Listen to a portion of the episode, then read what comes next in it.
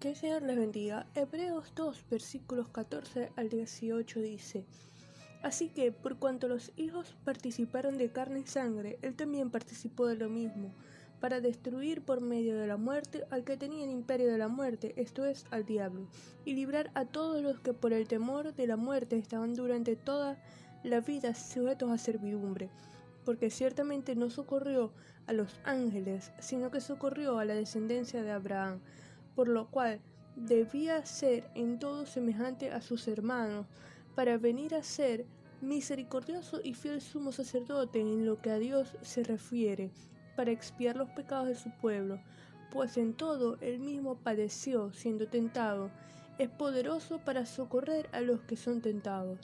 Cristo, siendo el Verbo, la palabra de Dios, se despojó de sí mismo, haciéndose hombre, para ser el fiel sumo sacerdote, mediador entre Dios y el humano, prestando el sacrificio perfecto y consiguiendo así la expiación del pecado a través de su sangre derramada en la cruz, y en su muerte destruir el que tenía el imperio de la muerte, despojándonos de la naturaleza caída.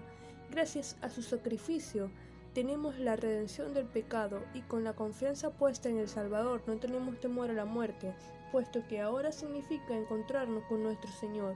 Perdemos el temor al juicio divino porque nuestra deuda ya fue pagada. No solo eso, sino que aún en las tribulaciones que podamos estar atravesando podemos estar seguros que contamos con su poderoso socorro. Vamos a orar.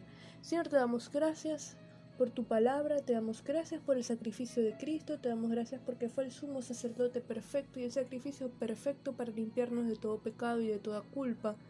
Te pedimos que podamos hacer tu voluntad, que podamos reconocerte como Señor en toda nuestra vida. En el nombre de Jesús. Amén.